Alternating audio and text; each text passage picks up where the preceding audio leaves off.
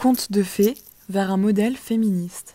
Dès l'enfance, nous lisons et visionnons des dessins animés narrant les histoires de Blanche-Neige, de la Belle au Bois dormant ou de Cendrillon. Or, ces récits sont parfois des vecteurs des valeurs du patriarcat, et certains deviennent l'objet de débats en raison du jeune public qu'ils visent. Comment peut-on remettre en question ces contes et leurs représentations, tout en évitant de tomber dans la cancel culture, la tendance au bannissement social de textes, personnalités ou institutions justifiées par leur caractère possiblement problématique. Le féminisme tend à proposer aux petites filles et aux petits garçons de nouveaux modèles de couple, des rôles moins genrés et des corps féminins moins disponibles. Celle qui ose vous a préparé une sélection de contes et récits progressistes à lire ou montrer aux enfants. Les princesses des frères Grimm ou de Charles Perrault, reprises par Walt Disney, ne sont pas un modèle d'émancipation. Dans les contes, la femme n'est pas un sujet actif ou désirant. Au contraire, c'est un personnage qui est presque toujours stéréotypé. La princesse parfaite est belle, douce, pleine de bonté et de gentillesse, docile et passive. Le prince, lui, est caractérisé par son courage et autres qualités relevant du domaine de l'action. Par exemple, le prince de la Belle au Bois d'Armand ose s'aventurer dans le château endormi pendant qu'Aurore, dont le nom est donné par Walt Disney, est plongée dans un sommeil profond. Prince et princesse ne vivent pas non plus l'âge de la puberté de la même façon. Les princesses sont en général de très jeunes filles, dont la liberté est réprimée par la méchante belle-mère ou la méchante sorcière dès la puberté. C'est le jour de son 16e anniversaire qu'Aurore se pique le doigt avec un fuseau. C'est à l'âge de 12 ans que Réponse est enfermée dans une tour par sa mère adoptive. D'après les psychologues, le conte de Blanche-Neige décrit les étapes de la puberté chez la jeune fille.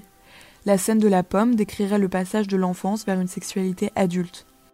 Pour le prince, l'âge de la puberté est l'occasion de sortir de l'espace domestique et familial pour découvrir le monde. Les personnages féminins des contes de fées sont toujours très stéréotypés et reconnaissables. La princesse, on l'a dit, est belle, douce et gentille. La méchante marâtre ou la méchante sorcière sont en général associées à la laideur. Dans La Belle au Bois d'Armand, Maléfique a le teint vert et deux cornes sur la tête. Dans Blanche-Neige, la sorcière, en plus d'être terrifiante, est vieille, édentée et a un nez crochu agrémenté d'une verrue. Les méchantes sont aussi les personnages les plus puissants. Maléfique a des pouvoirs magiques, Mergotel, l'antagoniste de Réponse, a conservé sa jeunesse pendant des centaines d'années. La belle-mère de Blanche-Neige règne sur tout un royaume.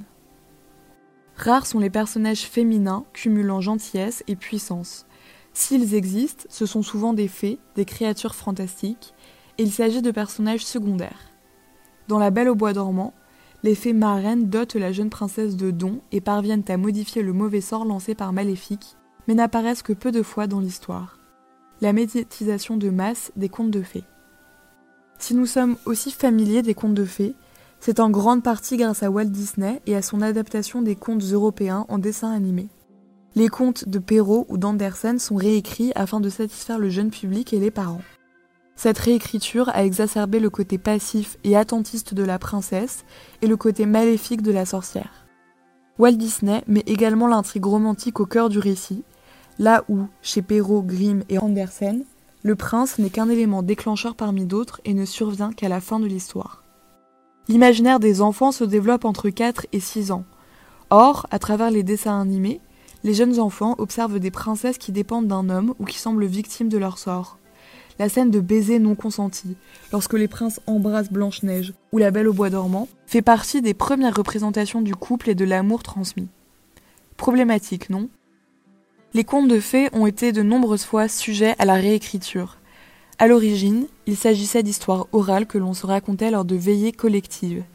De nombreux contes n'ont été fixés dans le corpus littéraire qu'assez tard, à partir du XVIIIe. Pourquoi alors ne pas proposer, aujourd'hui, des fins alternatives aux récits existants? Ce que Walt Disney a d'ailleurs fait de nombreuses fois pour ses adaptations.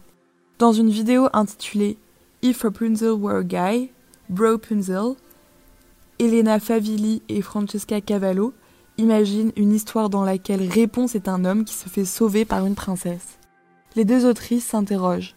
Les garçons n'attendent pas d'être sauvés dans les contes de fées. Alors pourquoi cela devrait-il être le cas pour les filles? Depuis quelques années maintenant, Walt Disney a repensé ses intrigues et a proposé de nouveaux contes, construits sur des représentations différentes au jeune public. L'image de la femme objet, ainsi que celle du couple parfait, s'est petit à petit estompée pour laisser place à d'autres modèles. C'est pour cela que Celle qui ose vous a préparé une sélection de 5 Disney féministes à regarder avec ses enfants, filles ou garçons, pour déconstruire les stéréotypes de genre. Rebelle. Il était une fois une princesse héritière que ses parents sommaient de se marier avec un prince allié d'un royaume voisin. Contre ce mariage forcé, Mérida, la princesse rebelle, décida de participer au festival de tir à l'arc organisé dans le royaume et dont elle est le prix. Évidemment, elle parvient à battre tous ses prétendants. Vaiana.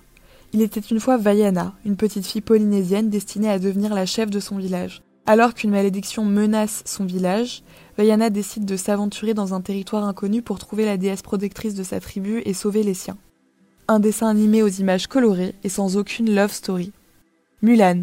Il était une fois Hua Mulan, une aristocrate chinoise prenant la place de son père, un guerrier retraité, au combat dans le conflit opposant la Chine au Han.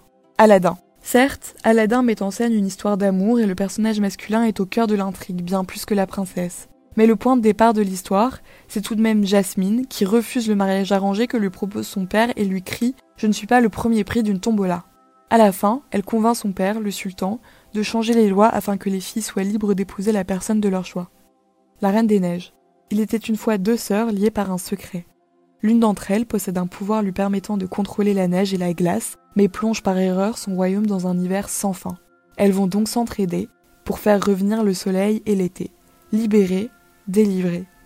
Si vous avez aimé cet article et ce podcast, n'hésitez pas à nous le dire en commentaire sur Instagram, Facebook ou LinkedIn.